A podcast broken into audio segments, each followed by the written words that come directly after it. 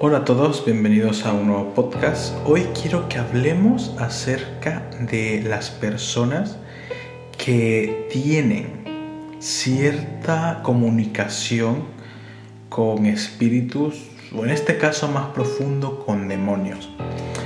Eh, todo empieza cuando mi primo se fue a vivir con nosotros.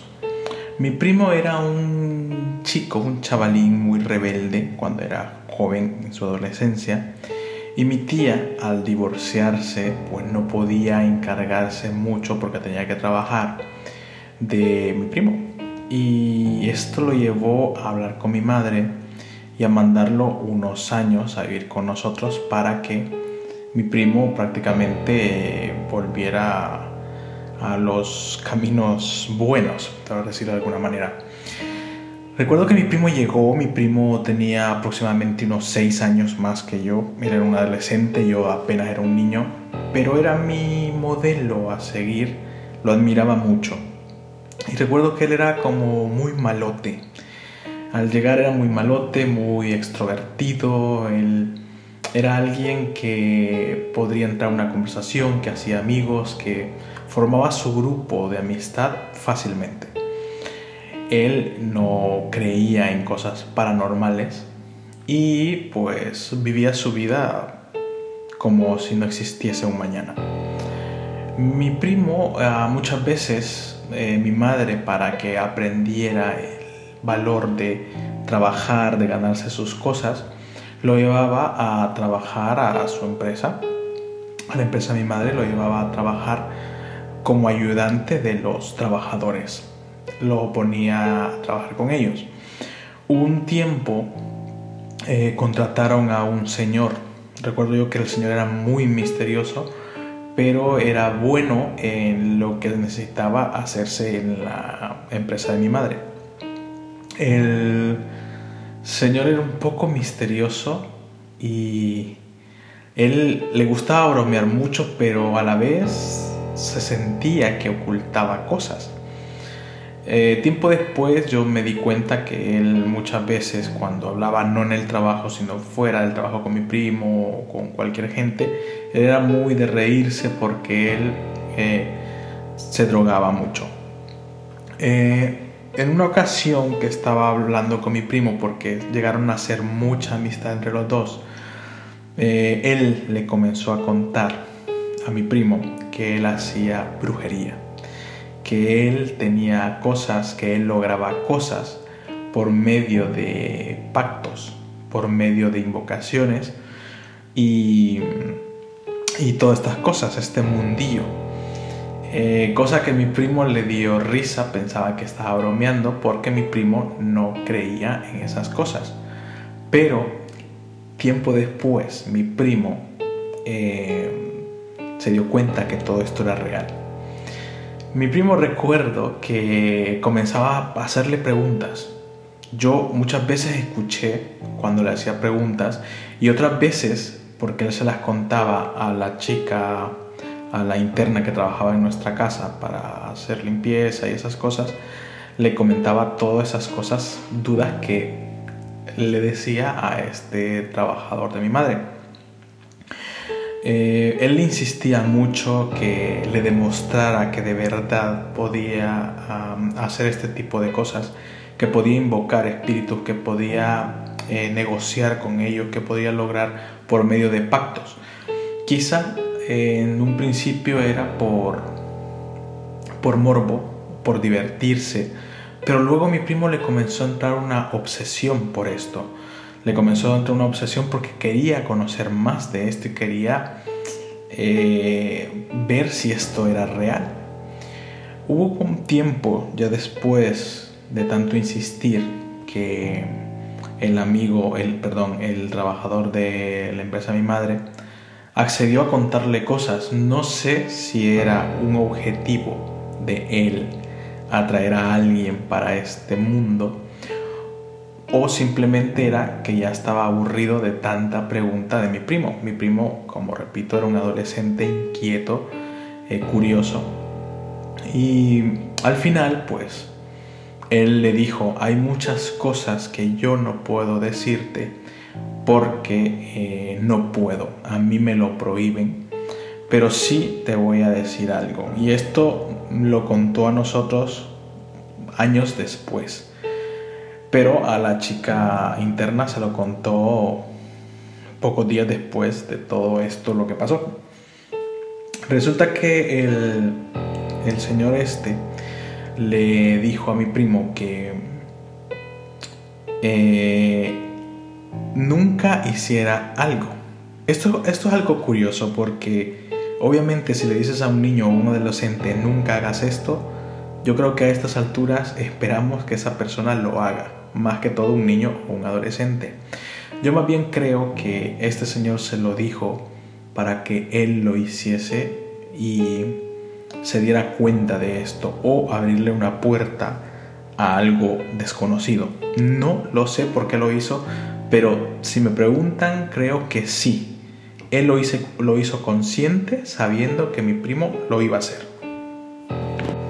Cuando mi primo contó lo que había hecho, no contó completamente todo lo que el empleado de mi madre le había dicho, pero sí contó cierta cosa. Eh, él cogió mi bicicleta en la madrugada, salió de mi casa en la madrugada hacia un cementerio cercano. El empleado de mi madre le dijo a él que si iba mm, a la medianoche, creo yo, una de la madrugada más o menos, a la puerta del cementerio y hacía algún tipo de simbología o algo que mi primo no nos aclaró, eh, algo iba a pasar. Mi primo cogió mi bicicleta, lo contó luego, y se fue a la madrugada, justo para la puerta del cementerio. La puerta del cementerio estaba iluminada, así que... Pero él cuenta que iba con un poco de tensión, con un poco de, de preocupación, el corazón le iba a mil, sentía que lo seguían, pero claro, no era seguro que lo siguiesen, sino más bien la misma angustia de lo que iba a ser, si iba a funcionar, lo que iba a pasar, lo llevaba a ese sentimiento. Al llegar a la puerta del cementerio que estaba cerrada, mi primo dice que se paró justo en el centro de la eh, puerta e hizo una simbología eh, como si dentro del cementerio lo estuviesen viendo. O sea, él lo que hizo se paró frente al cementerio y comenzó a hacer la simbología. Al hacer la simbología no pasó absolutamente nada, nada fuera de lo común. Así que mi primo cogió la bicicleta nuevamente y regresó. Pero él sentía que algo lo seguía del cementerio. Posiblemente sí, posiblemente era la misma angustia que él sentía, pero llegó a, casa a dormir. No pasó absolutamente nada el día siguiente todo normal, todo tranquilo, pero en la noche de ese día pasó algo muy curioso. La habitación donde mi primo estaba, eh, había un escalón para llegar a la habitación y entre la puerta y, la, y el suelo había más o menos una palma, dos palmas de mano.